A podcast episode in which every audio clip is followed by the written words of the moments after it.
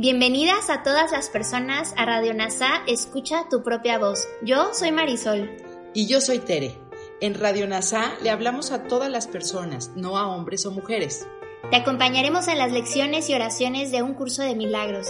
Compartiremos reflexiones y entrevistas para aprender juntos sobre NASA y un curso de milagros. Gracias por acompañarnos.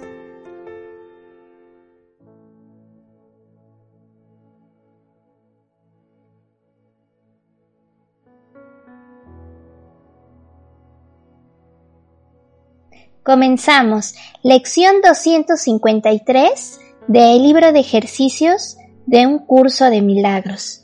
Mi ser es amo y señor del universo.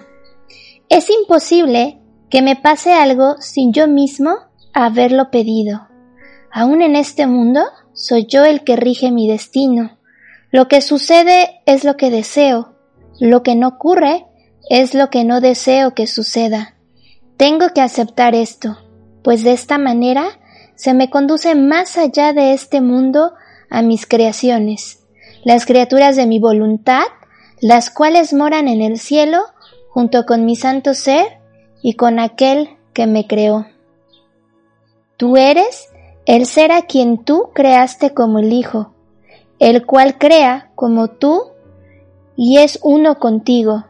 Mi ser que es Señor y amo del universo, no es sino la perfecta unión de tu voluntad con la mía, la cual no puede sino asentir gustosamente a la tuya, de modo que pueda extenderse hasta sí misma. Y ahora de la mano de Kenneth Wapnick, maestro de un curso de milagros, veremos las siguientes reflexiones para entender mejor nuestra lección. Esta lección se relaciona con la lección 236. Yo gobierno mi mente, la única que debo gobernar.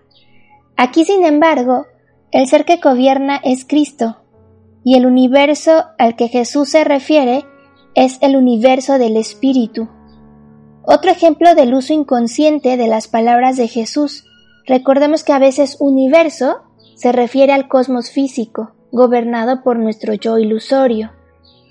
En la parte de es imposible que algo venga a mí sin que yo mismo lo pida, incluso en este mundo soy yo quien gobierna mi destino, mi yo separado es el gobernante del mundo, porque solo yo puedo elegir entre mis mentes correctas y mis mentes equivocadas.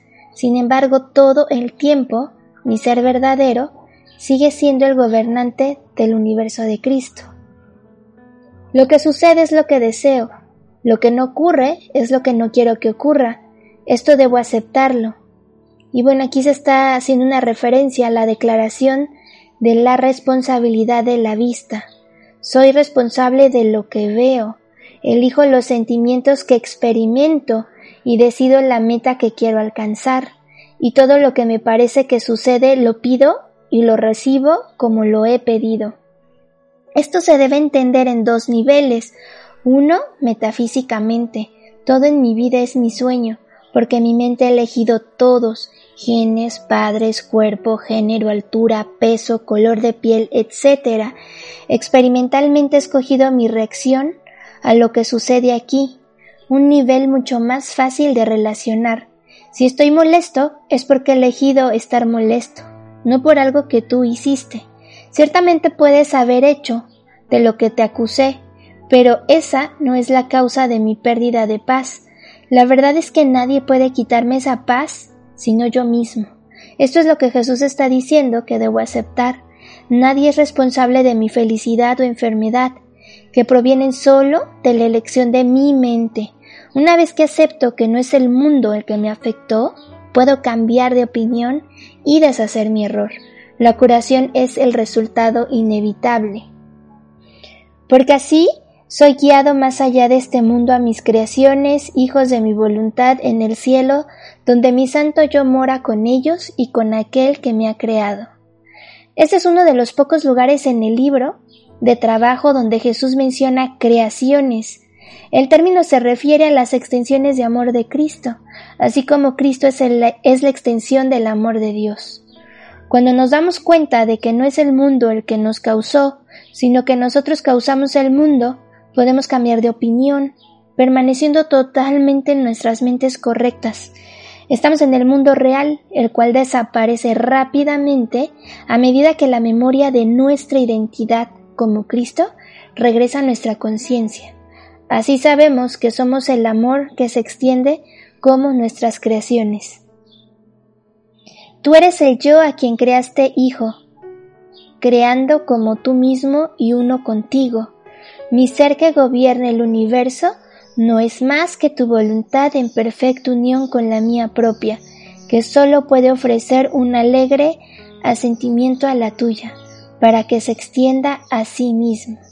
Esta es una hermosa descripción de la unidad del cielo, Cristo en Dios, que juntos comparten la única función de extender el amor.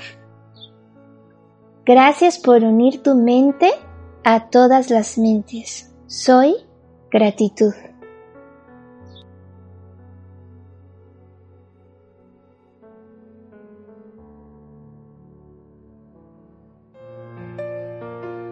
Gracias por unirte a Radio NASA. Escucha tu propia voz. Te esperamos en la siguiente transmisión. Búscanos en Instagram y Facebook como arroba NASA Curarte Tú. También encuéntranos en Telegram y YouTube. Suscríbete a este espacio y escucha, tu, propia, voz.